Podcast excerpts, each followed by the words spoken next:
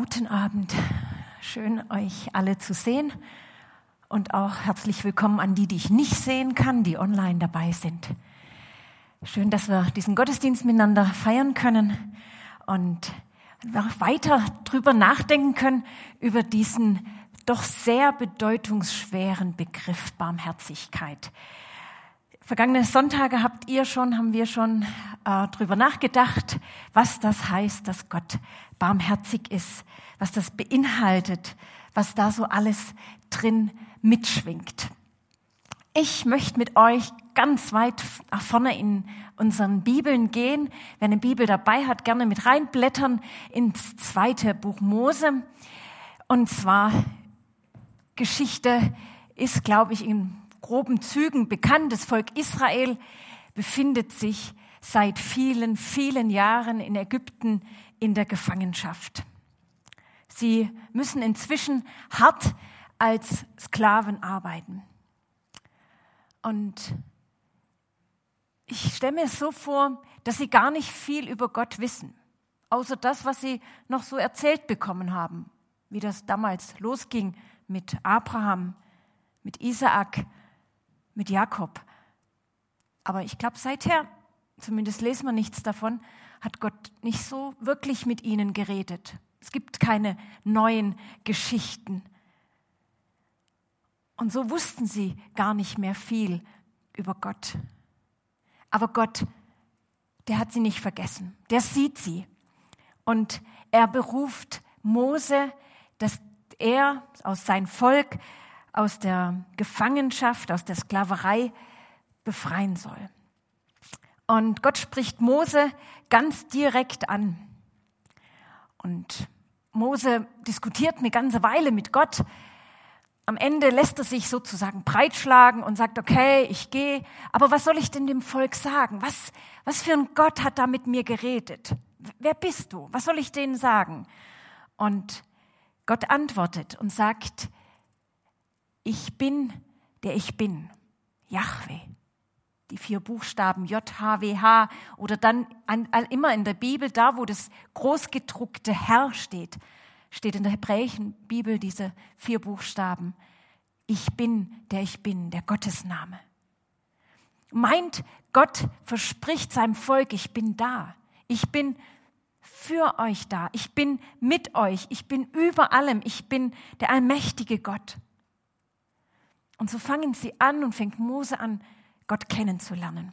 Und da hat er im Laufe der nächsten Jahre und der nächsten Zeit viele, viele Gelegenheiten. Ich erinnere nur, Mose erlebt, wie, wozu Gott fähig ist, indem er deutlich macht, er ist viel stärker als diese unterschiedlichsten Götter Ägyptens. Er erlebt, dass es Gott tatsächlich hinkriegt, dieses Volk aus dieser Gefangenschaft heraus zu befreien. Wie Gott sie führt, mit einer Wolken- und Feuersäule. Dann durchs Rote Meer, ausweglose Situation. Dann haben sie Hunger, Gott versorgt sie. Und so ging es Schritt für Schritt weiter. Und Gott und Mose lernt Gott immer besser kennen, Schritt für Schritt, ist immer wieder auch im Gespräch mit ihm. Dann heiligt Gott das Volk und er ruft Mose auf den Sinai und gibt ihm Regeln, Rechtsbestimmungen, zehn Gebote, er sagt dem Volk, wie sie sein Volk sein können, wie sie leben sollen, wie sie mit Gott leben sollen, wie sie mit ihm leben können, wie sie eine gute Beziehung zu Gott, ihrem Schöpfer, haben können. Und dabei ist eben Mose immer im Gespräch mit Gott. Wieder einmal ist Mose auf dem Sinai. Wichtige Gespräche stehen an. Er ist auch längere Zeit dort oben. Und ich stelle mir vor, die beiden waren wirklich guter Dinge miteinander. Gott hat dem Mose unter anderem in diesem Gespräch gezeigt, wie die Stiftshütte mal aussehen soll, dieses Zelt, die ganzen Maße und was da alles drin sein soll. Und das dauert natürlich eine Zeit und der Mose musste sich das ja irgendwie alles notieren oder merken, ich weiß es gar nicht so genau.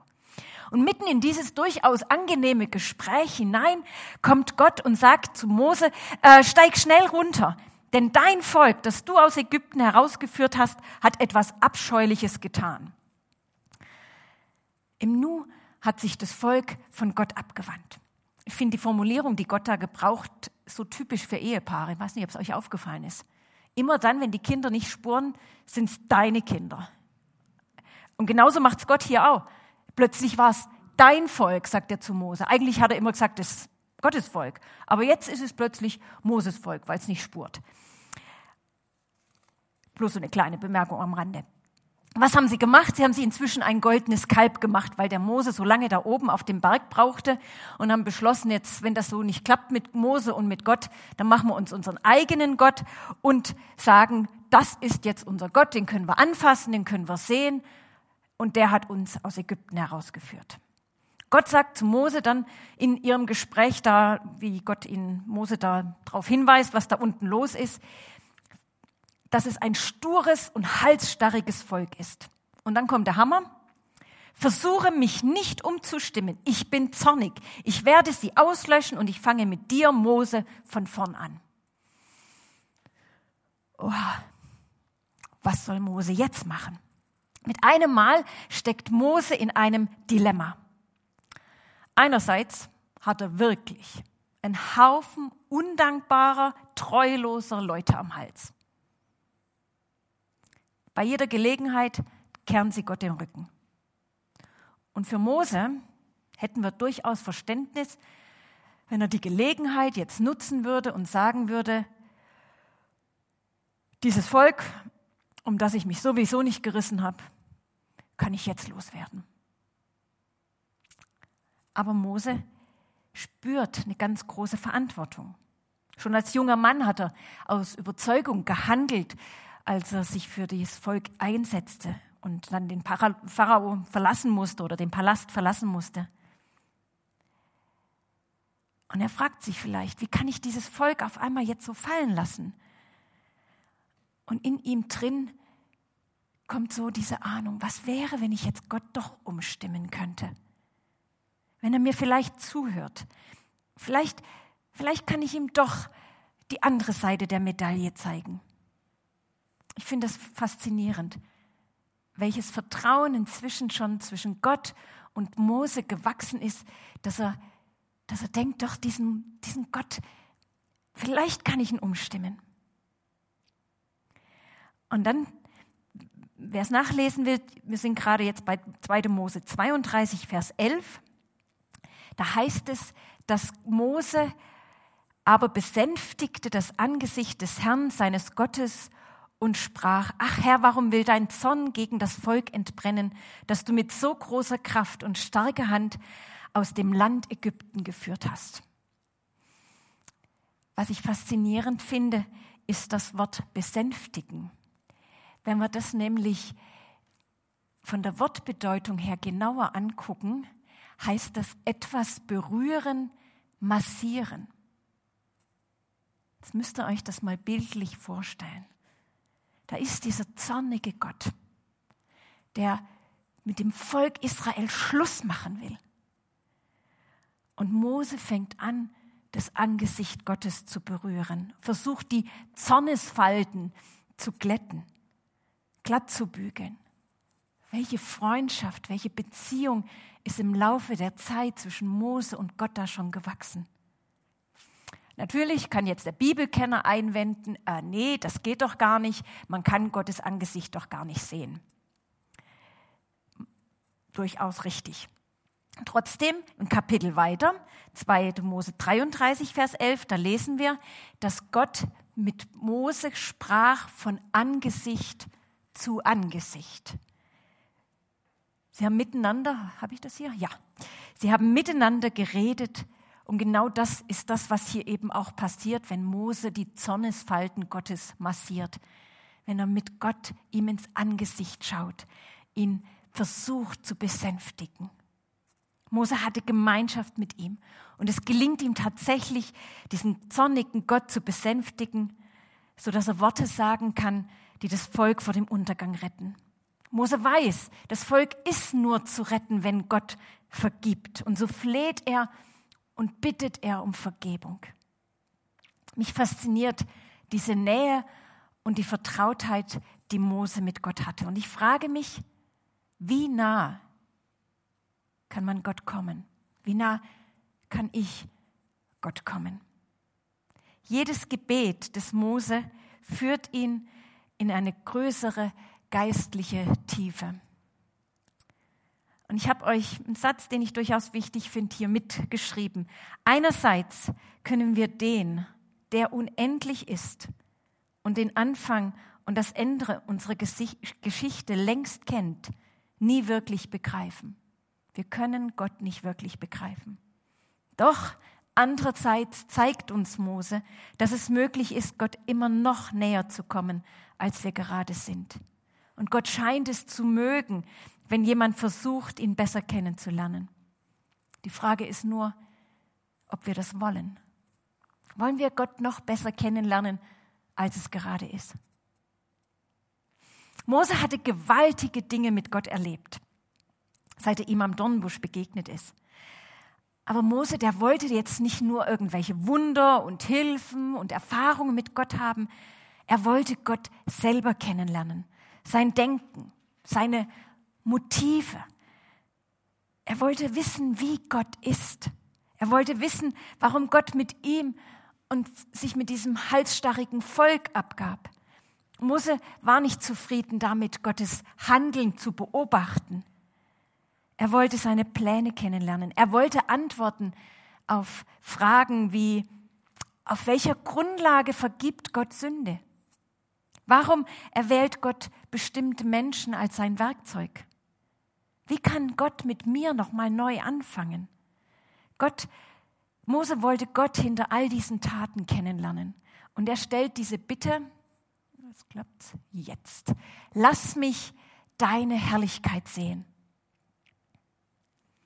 Und Gott lässt sich darauf ein. Er sagt, okay Mose, du darfst meine Herrlichkeit sehen.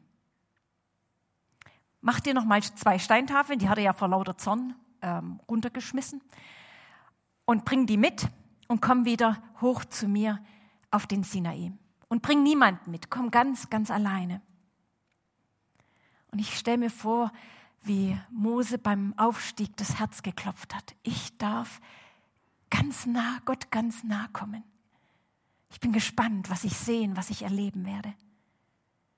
Dann musste er sich in eine bestimmte Felsspalte stellen und dann hat Gott versprochen, er würde in seiner Herrlichkeit an ihm vorüberziehen. Aber Gott sehen würde er nicht. Da kommen wir wieder zu diesem Angesicht, das man doch nicht sehen kann. Gott würde ihm nämlich bedecken, weil wenn er die Herrlichkeit Gottes wirklich sehen würde, müsste er sterben. Aber er dürfte hinter ihm hinterher gucken, seinen Rücken dürfte er sehen. Mose konnte also Gott nicht wirklich sehen in dieser Begegnung, aber hören. Und die Worte, die er hörte, die haben sich in sein Gedächtnis eingebrannt.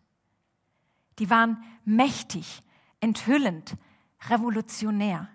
Vielleicht würde ich sogar behaupten, sind es die wichtigsten Worte in der Bibel.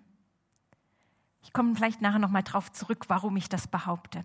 Wir sind in 2. Mose 34, Vers 6 und da sagt Gott, also am, äh, noch ein kleiner Einschub, am Dornbusch hat Gott sich dem Mose vorgestellt mit Ich bin, der ich bin, Yahweh.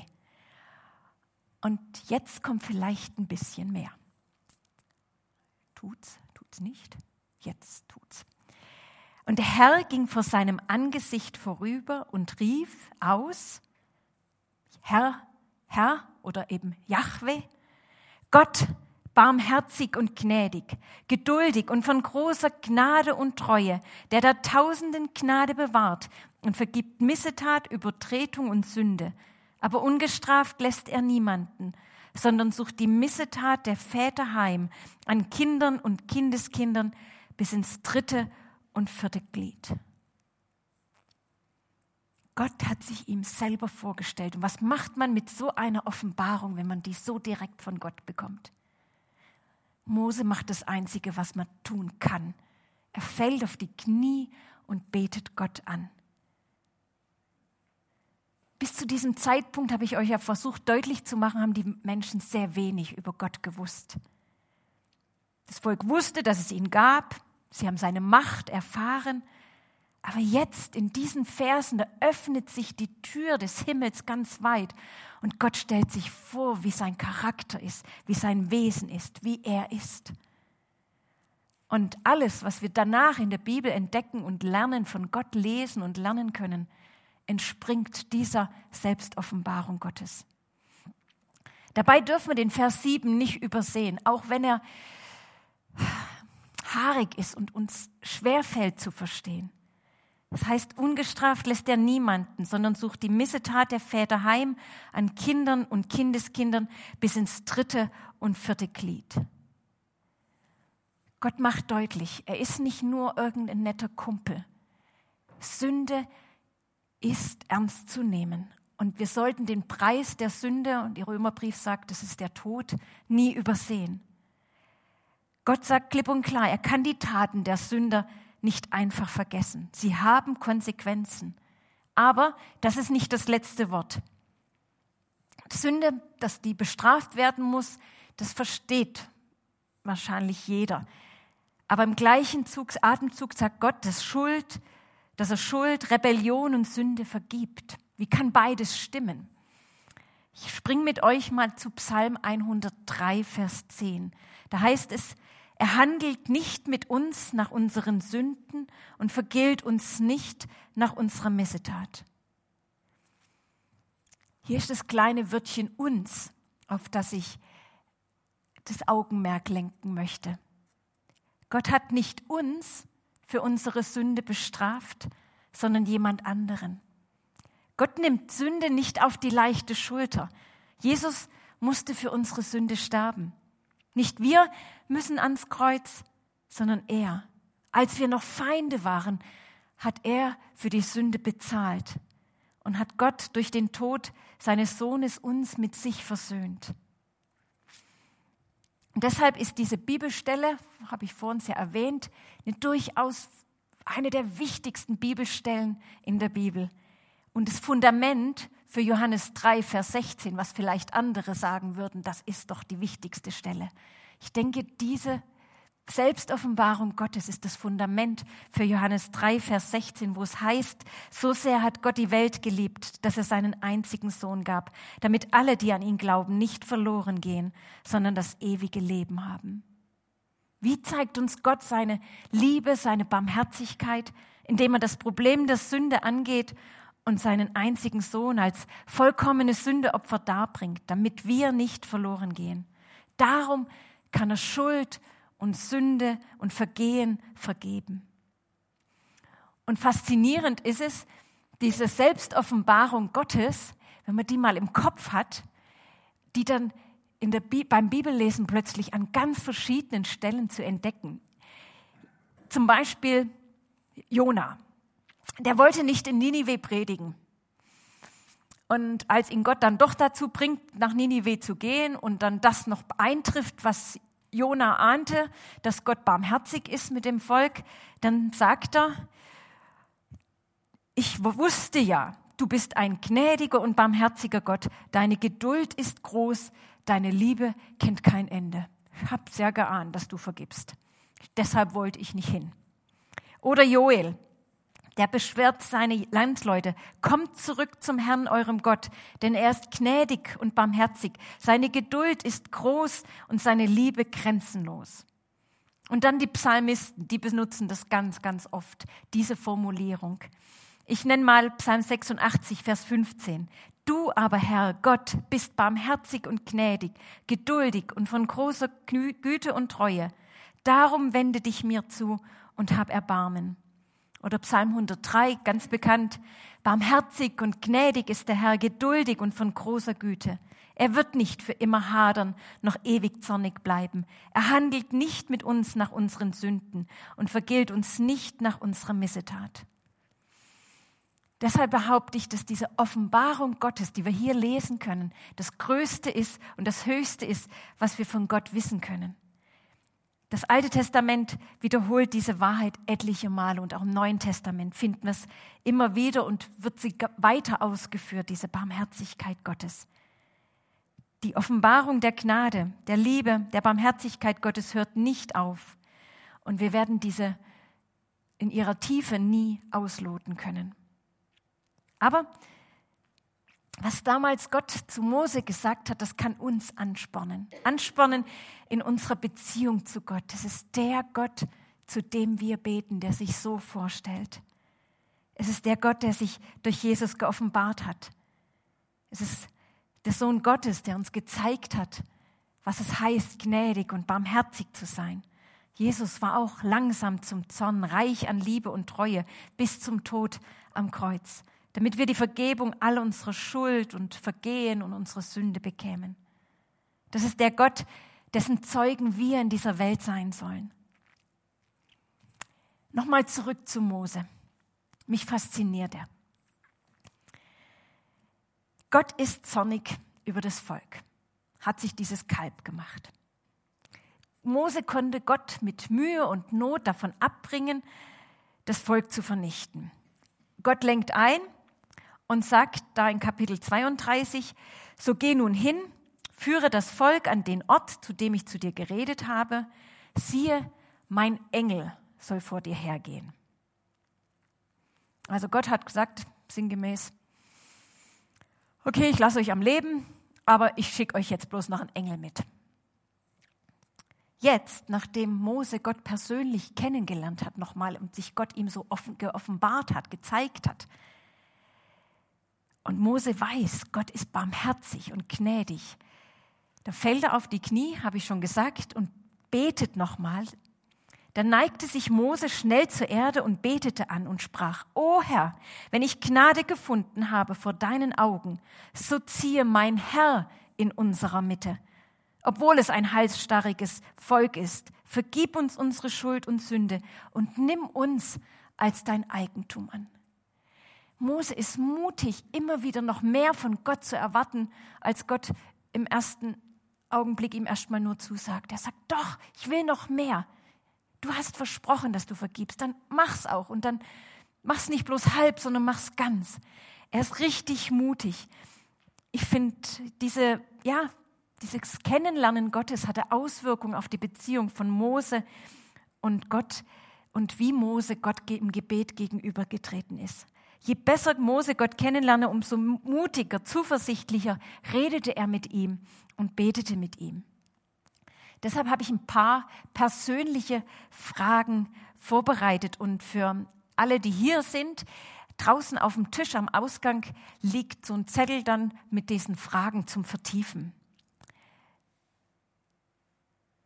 Zum einen bittet Mose, lass mich doch deine Wege wissen und erkennen. Deshalb die Frage auch für dich ganz persönlich, wie wichtig ist es dir, Gott kennenzulernen oder Gott besser kennenzulernen. Diese Sehnsucht, die der Mose hatte, der nicht zufrieden war mit all den Wundern, sondern gesagt hat, nein Gott, ich möchte dich noch besser kennenlernen. Ich möchte kennenlernen, wie du bist. Was begeistert dich vielleicht an der Vorstellung, eine engere Beziehung zu Gott zu bekommen? Was lässt dich zögern? Oder dann auch die weiterführende Frage, was könnte sich vielleicht auch in deinem Gebetsleben ändern, wenn du aufgrund dieser Selbstoffenbarung Gottes aus 2. Mose 34 betest, wenn du Gott einfach mehr zutraust. Was würde das vielleicht auch bedeuten für dein Glaubenszeugnis anderen Menschen gegenüber? Im Blick auf die will's nicht Machst du weiter? Es tut nicht. Jetzt. Oh, jetzt haben wir zu viel. Im Blick auf die Jahreslosung. Da heißt es, seid barmherzig, wie euer Vater barmherzig ist. Da sind wir vielleicht ganz schnell dabei, diesen erhobenen Zeigefinger zu hören, so diese Aufforderung, sei barmherzig. Und, und vielleicht auch eine moralische Aufforderung zu hören, wem gegenüber wir alles barmherzig sein sollen. Ich glaube, dass wir wirklich barmherzig werden können, wenn wir uns das von Gott zeigen lassen, wie barmherzig er ist. Deshalb hatte ich mir auch dieses Lied äh, vor der Predigt gewünscht von Albert Frei mit diesem, mit diesem, mit dieser Bridge. Der Mond scheint nur, wenn ihn die Sonne trifft. So leuchten wir in deinem Angesicht. Wir können nicht von uns aus barmherzig sein. Da können wir uns noch so sehr anstrengen. Da können wir vielleicht zu netten Taten fähig sein aber wirklich aus tiefstem Inneren barmherzig sein können wir nur, wenn uns wirklich die Barmherzigkeit Gottes selber getroffen hat. Und das wünsche ich mir für mich und für euch, dass wir diese Barmherzigkeit Gottes immer besser kennenlernen und Gott immer besser kennenlernen und dann auch sein Wesen widerspiegeln. Ich möchte beten. Lieber Vater im Himmel, du bist ein großer, wunderbarer, mächtiger Gott. Und du sitzt nicht irgendwo weit weg und regierst die Welt aus der Ferne heraus, sondern du bist ein Gott, der, der Beziehung haben möchte, der mit uns leben möchte, der sich freut, wenn wir deine Nähe suchen, wenn wir zu dir kommen, wenn wir wie Mose den Wunsch äußern, dass wir dich besser kennenlernen wollen. Und ich weiß und ich bin mir sicher, dass wirst du dieses Gebet und diesen ehrlichen Wunsch wirst du auch beantworten und wirst uns immer wieder neu zeigen, wer du bist, wie du bist, zu was du fähig bist. Ja, und ich wünsche mir für mich selber, für jeden hier, dass wir in unserer Beziehung zu dir wachsen, dass wir dich mehr und mehr kennenlernen, lieben lernen und staunen darüber, wie barmherzig du bist, wie geduldig du bist, wie treu du bist, dass du uns vergibst. Ja, und Herr, bitte dich auch für die Menschen, die ja gerade einfach Mühe haben mit dir, mit Dingen, die passieren, die das nicht in Verbindung kriegen. Herr, erbarm du dich auch über sie, sei du ihnen nahe, lass sie neu Mut finden, auf dich zuzugehen, dich zu fragen, dich um Verständnis zu bitten. Danke, dass du ja auch jetzt in Zeiten, die echt schwierig und herausfordernd sind, nicht weg, weit weg bist, sondern ganz nahe bist, dass du die Kontrolle nicht verlierst. Und so wollen wir dich dann auch bitten in unseren eigenen Herausforderungen jeden Tag neu, dass wir ja auf dich schauen, uns in deiner Nähe aufhalten, immer wieder dich um Rat fragen, um Leitung, um Weisung und immer mehr den Mut haben wie Mose, deine Nähe zu suchen, dein Angesicht zu suchen und zu erleben, dass du uns durchhilfst jeden Tag neu. Und ich möchte das alles auch zusammenfassen, was uns so auf dem Herzen liegt, in dem Gebet, das du uns gelehrt hast. Vater, unser im Himmel, geheiligt werde dein Name. Dein Reich komme, dein Wille geschehe, wie im Himmel, so auf Erden. Unser tägliches Brot gib uns heute und vergib uns unsere Schuld, wie auch wir vergeben unserem Schuldigern. Und führe uns nicht in Versuchung, sondern erlöse uns von dem Bösen. Denn dein ist das Reich und die Kraft und die Herrlichkeit in Ewigkeit. Amen. Weil wir jetzt hier an der Stelle auch die Online-Leute gleich verabschieden, möchte ich euch den Segen Gottes jetzt schon zusprechen, bevor daran wir die ganzen weiteren wichtigen Infos noch bekommen. Wer mag, darf gerne dazu aufstehen. Gott in seiner Barmherzigkeit segne dich. Er segne dich mit bleibender Liebe. Er segne dich mit herzlichem Erbarmen. Er segne dich mit fröhlicher Barmherzigkeit, damit du ein Segen bist für dich und für andere. Amen. Wir verabschieden die Zuschauer online und hören auf Informationen.